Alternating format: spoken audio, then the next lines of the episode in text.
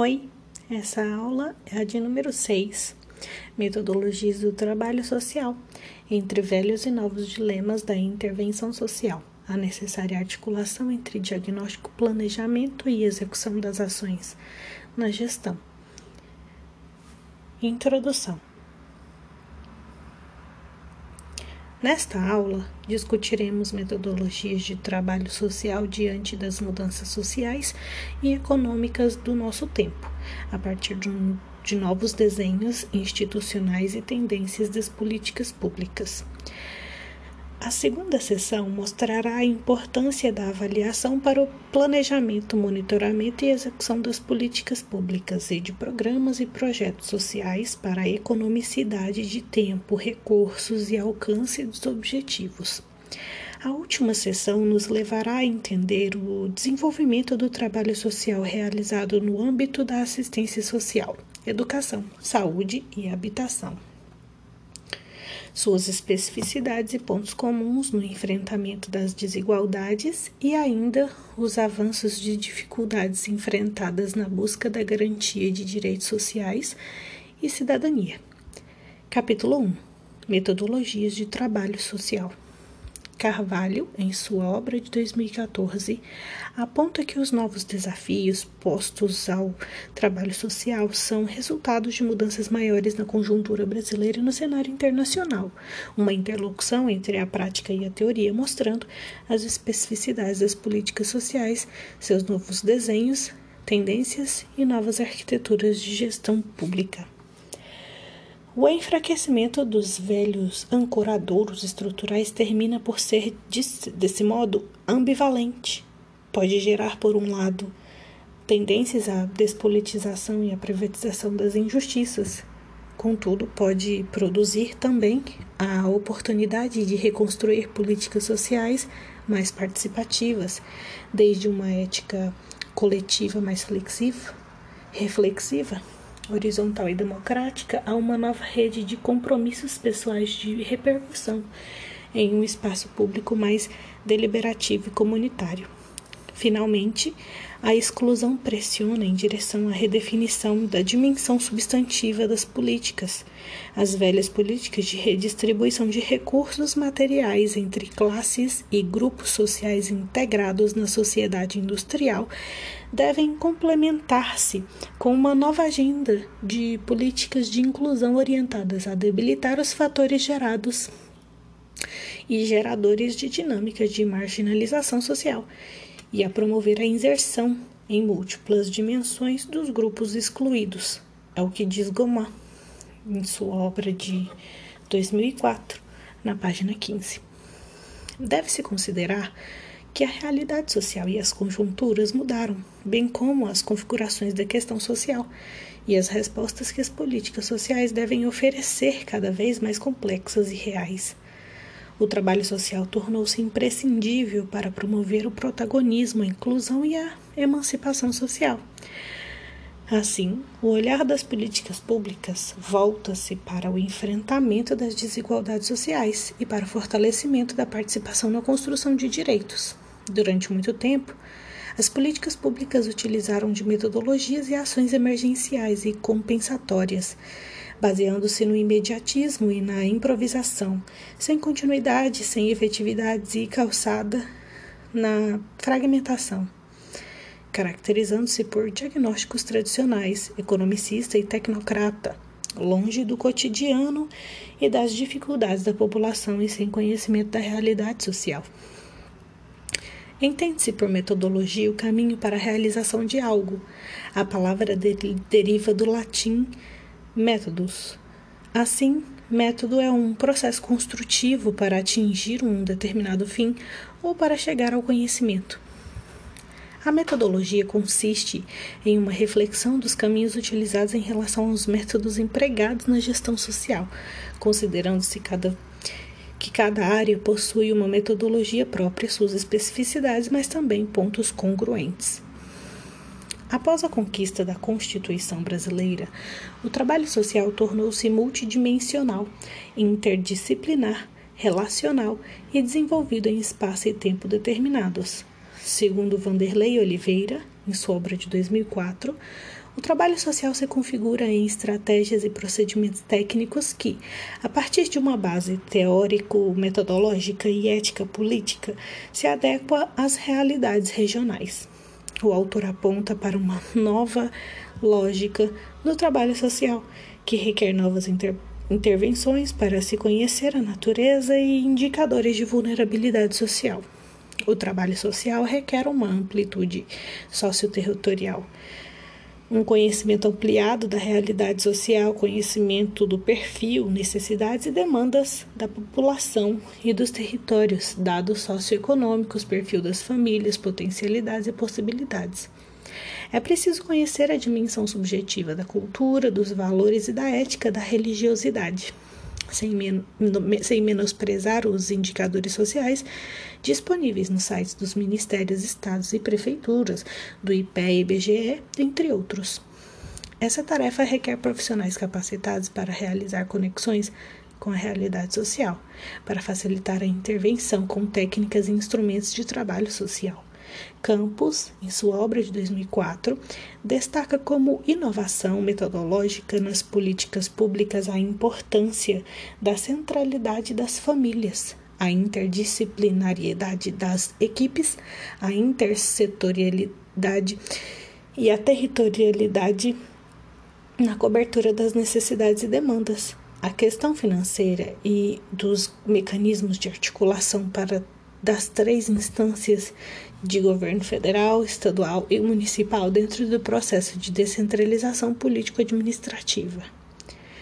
Bronzo, em sua obra de 2007, destaca que um dos desafios das metodologias de trabalho social é a falta de conhecimento acumulado sobre duas questões centrais: como trabalhar a família como centralidade das políticas públicas e como obter maior efetividade no trabalho social com essas famílias, considerando a sua questão e a sua condição de pobreza e vulnerabilidade, as suas desvantagens e a sua desproteção social. O trabalho social possui uma dimensão pedagógica, pois articula saberes múltiplos, adota atributos políticos de mobilização de gestão e provisão com intencionalidade ética. Ela desencadeia processos na direção de mudanças substantivas voltadas à universalização, ao direito social e ao protagonismo do cidadão.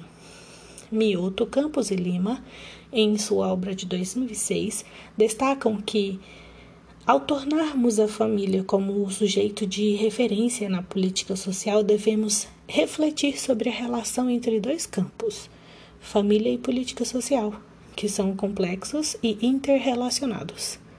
Nos estudos de Guman, de 2004, cada política pública deveria incorporar uma agenda política que não pode vir determinada apenas para responder a um objetivo estratégico. O autor propõe que as ações e práticas pela inclusão social deveriam incorporar cinco parâmetros instrumentais ou metodológicos. A figura 1 demonstra as práticas metodológicas de ação pela inclusão social. Acesse o material para verificar. A seguir, vamos conhecer cada uma das práticas metodológicas de ação. A primeira, práticas estratégicas. Se a inclusão tem um caráter estrutural, as ações públicas devem priorizar os elementos que permitam debilitar os fatores que geram precariedade e marginalização. 2. Práticas de prevenção e inserção a partir de uma ótica comunitária, com ações e processos de promoção, prevenção e inserção, fortalecendo e restabelecendo vínculos e redes laborais, sociais, comunitárias e familiares. 3.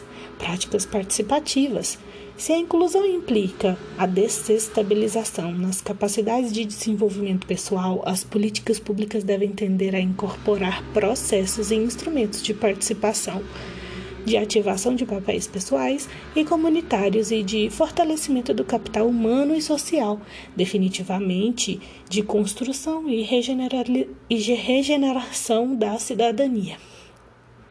Número 4. Práticas da, na rede integradas transversais e de proximidade, As políticas devem formular-se por meio de uma visão integral e deve propor-se sua realização prática por meio de propostas transversais partindo da maior proximidade territorial possível. Número 5. Práticas inovadoras. As políticas de inclusão social devem incorporar uma permanente tensão inovadora, distante de dinâmicas de rotina e de leituras anacrônicas da realidade. Para Carvalho, em sua obra de 2014, as metodologias de ação constituem-se na alma do trabalho social. São desenhadas para reduzir vulnerabilidades sociais e apostam no desenvolvimento de capacidades dos grupos-alvo, subordinando-se ao contexto e às relações de proximidade.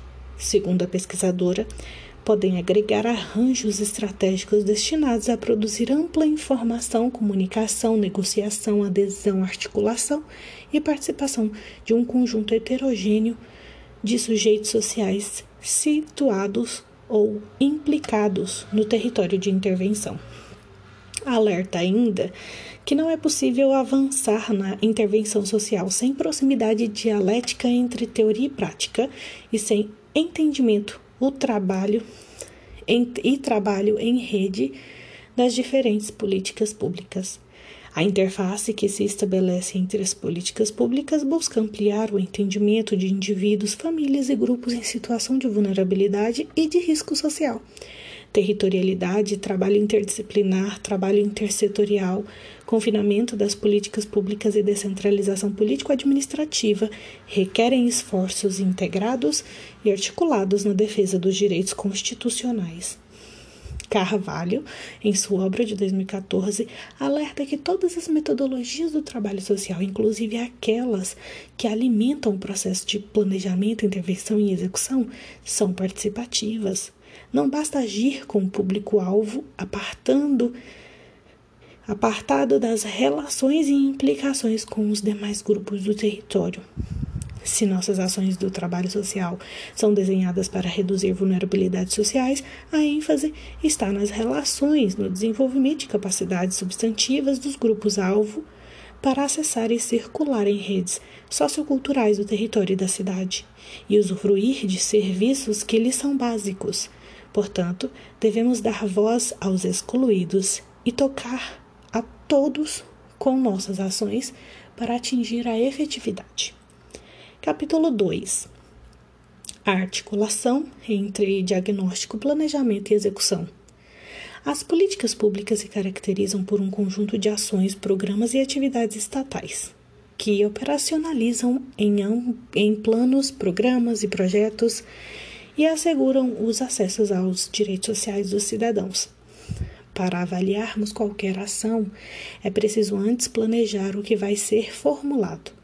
A formulação de políticas públicas implica o conhecimento das demandas e necessidades da população e o conhecimento da realidade social. Isto é, diagnóstico, o aprofundamento das questões visíveis e invisíveis dos indicadores, aquelas que brotam aos olhos e outras que estão implícitas nas relações sociais dos diversos grupos sociais.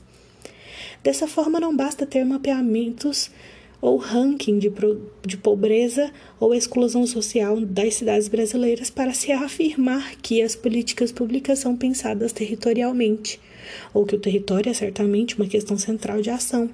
Tais diagnósticos são apenas o ponto de partida para a apropriação das, das situações por eles evidenciados.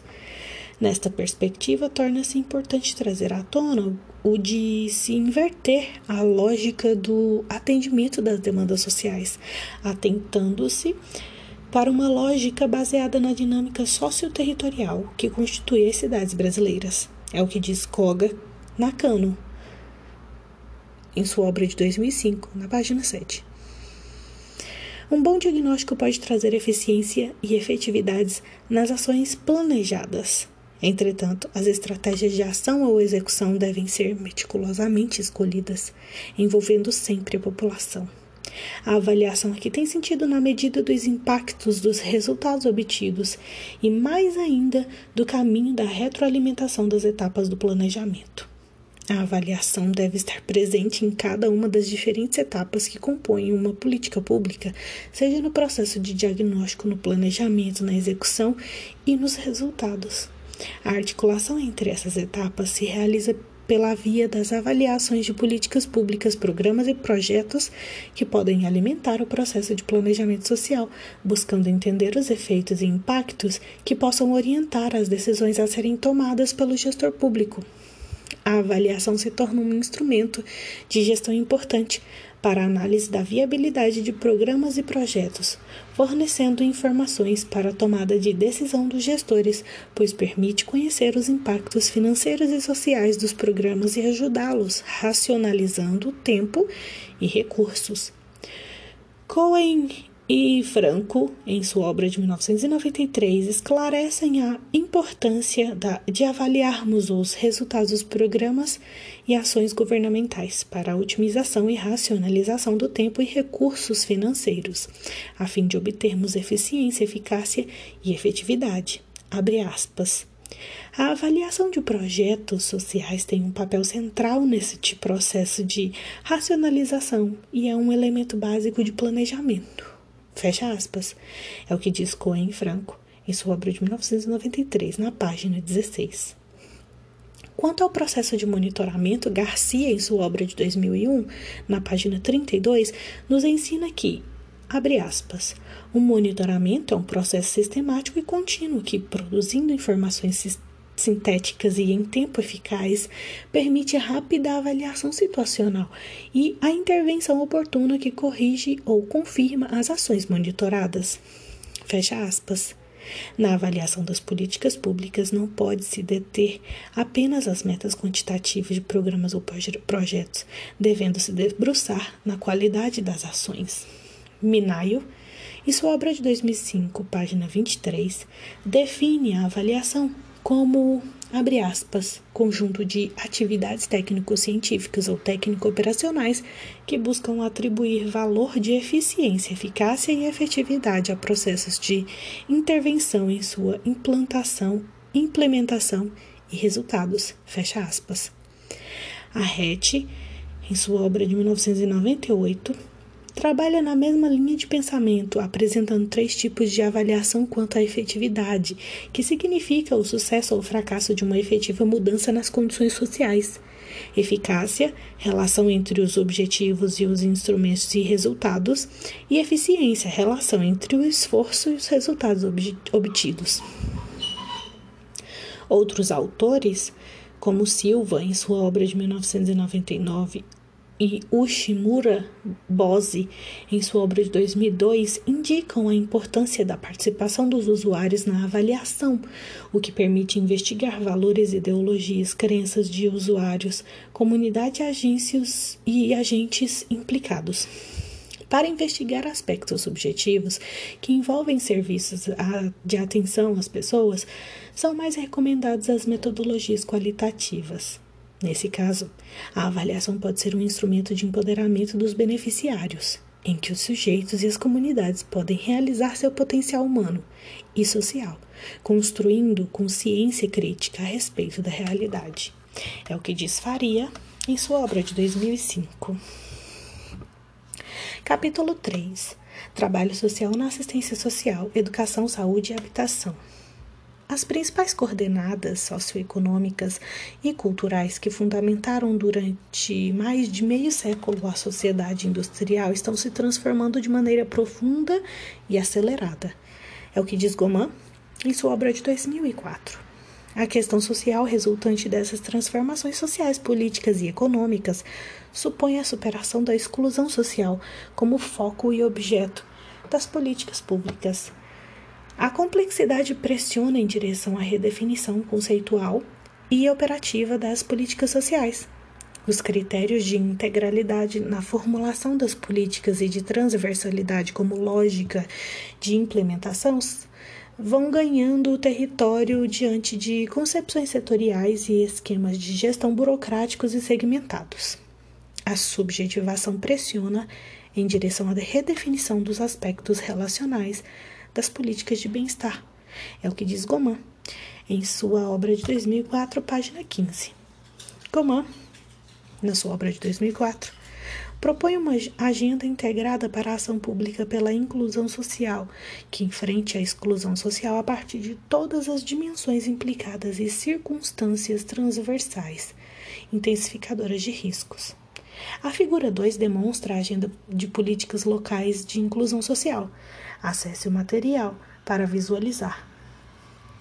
Como já foi dito anteriormente, as políticas públicas possuem especificidades, mas convergem para pontos comuns, como a luta contra os processos de exclusão com políticas de inclusão social por meio da garantia da proteção social e dos direitos sociais, melhoria da informação, do acesso aos serviços públicos, o enfrentamento das vulnerabilidades e situações de riscos sociais, das desigualdades sociais, da pobreza, entre outros.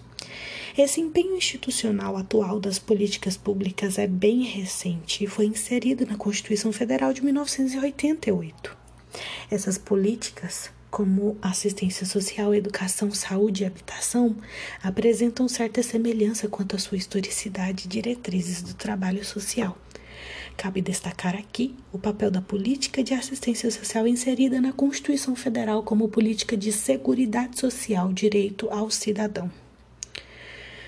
Aprovada em 2004, a Política Nacional de Assistência Social propõe programas e ações de proteção básica com famílias e comunidades, na dimensão preventiva de fortalecimento de vínculos familiares e comunitários, com programas de transferência de renda, entre outros. Além da proteção social especial, como com programas e ações de acompanhamento de indivíduos e famílias em situação de vulnerabilidade e fragilização de vínculos familiares, no enfrentamento do trabalho infantil e evasão escolar, no atendimento às diferentes formas de violência e violação dos direitos contra a criança e o adolescente, pessoas idosas e deficientes, serviços de acompanhamento de medidas socioeducativas em meio aberto, de prestação de serviços comunitários PSC, e Liberdade Assistida, LA, atendimento às pessoas em situação de rua, entre outros serviços. A assistência social traz como eixos estruturantes o trabalho social, a família, a vulnerabilidade, a territorialidade, a intersetorialidade e a interdisciplinaridade. Esse conjunto de ações de assistência social visa a garantia de direitos, a proteção social, e ao combate às desigualdades, pobreza, violências e injustiças sociais por meio de interlocução com outras políticas públicas. Outra política pública que merece atenção é a política de educação. A Constituição Federal de 1988 enuncia o direito à educação como um direito social no artigo 6. Toda pessoa tem direito à educação, que deve ser gratuita e obrigatória, pelo menos no ensino elementar fundamental. O ensino técnico e profissional deve ser generalizado.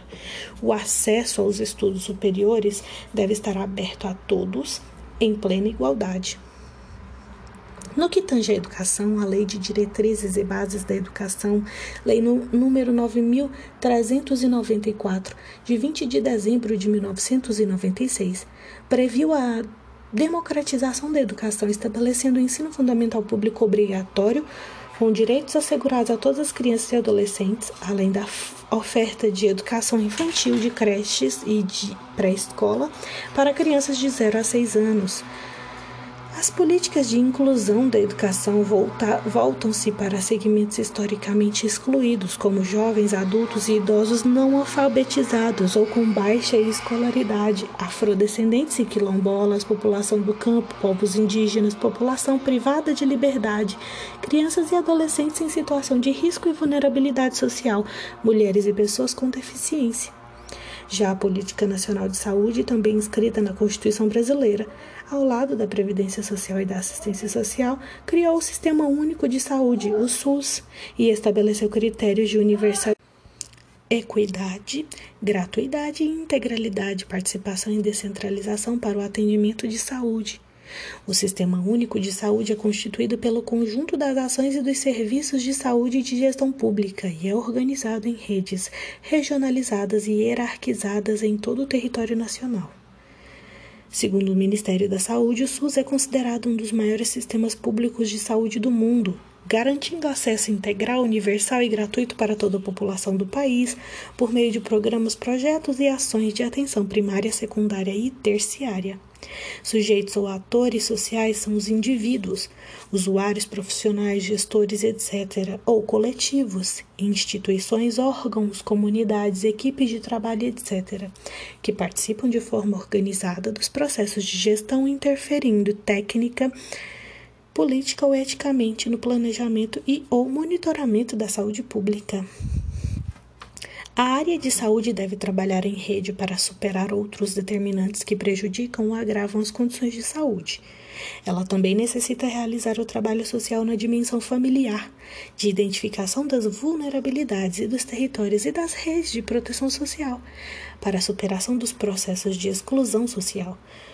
Sobre a política de habitação, Carvalho, em sua obra de 2014, nos ensina que até a década de 1980, as iniciativas para garantir habitação para a população foram descontinuadas, pulverizadas e sem planejamento urbano, não atendendo às necessidades das classes trabalhadoras e ou de baixa renda, o que ocasionou o crescimento descontrolado de favelas e cortiços por conta também do processo migratório os poucos conjuntos habitacionais do Banco Nacional de Habitação, o BNH, foram erguidos nas periferias distantes da cidade.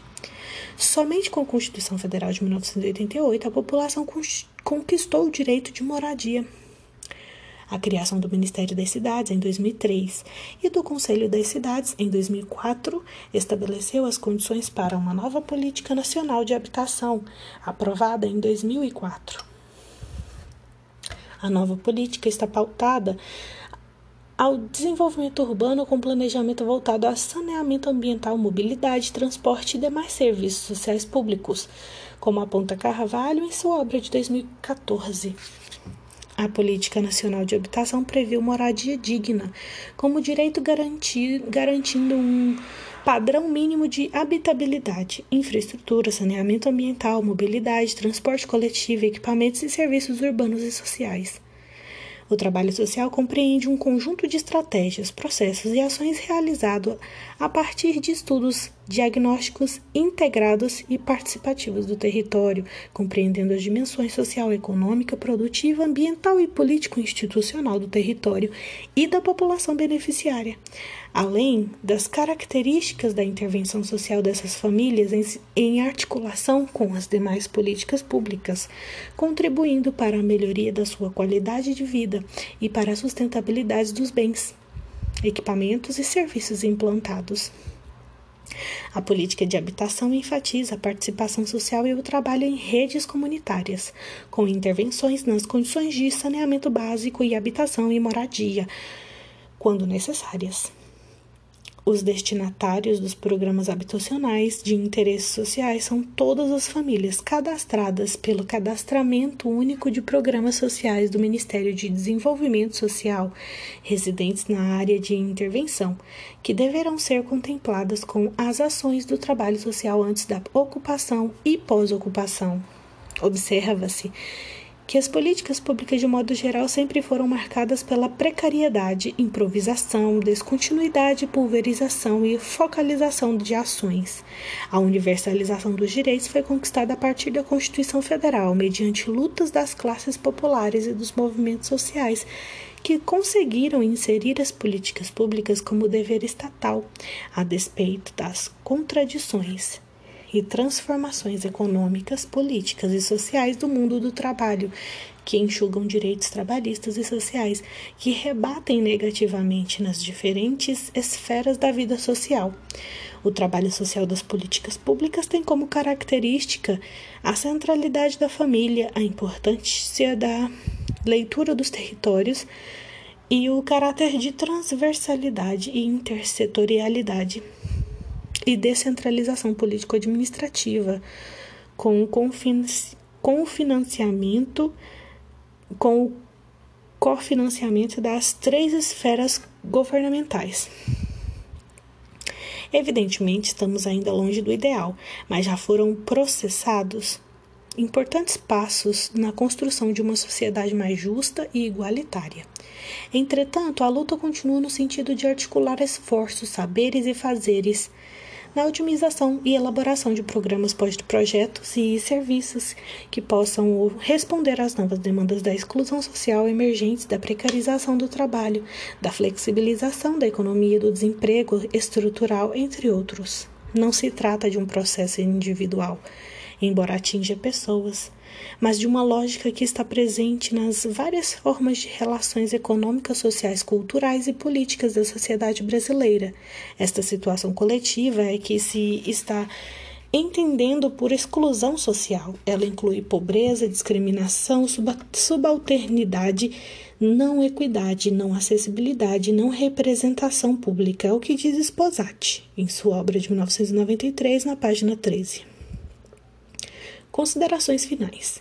O presente texto dialogou com aspectos fundamentais do trabalho social, as metodologias velhas e novas, a articulação entre planejamento, intervenção e execução da ação social e, por último, as atuais formas de trabalho social utilizadas pelas políticas públicas de assistência social, educação, saúde e habitação. Alguns aspectos tornaram-se evidentes. Foi a partir da Constituição Federal que pudemos romper com as práticas de trabalho social conservadoras, tuteladoras, fragmentadas e focalizadas. Apesar das mudanças ocorridas de ordem social, econômica e histórica, sob o ponto de vista normativo, o Brasil conseguiu legitimar os direitos sociais, instituindo um novo modo de agir e intervir na realidade social. Para a superação dos processos de exclusão social, houve, por parte das políticas públicas estudadas, uma aproximação das famílias, das vulnerabilidades e do território no sentido de ampliar o olhar ao, ao formular ações, projetos, programas e benefícios de inclusão social pela articulação em redes e pela participação social dos usuários das políticas públicas em todas as instâncias do processo, desde o planejamento até a execução e a avaliação das ações. Essa foi a aula de número 6. Te vejo na próxima aula. Até mais!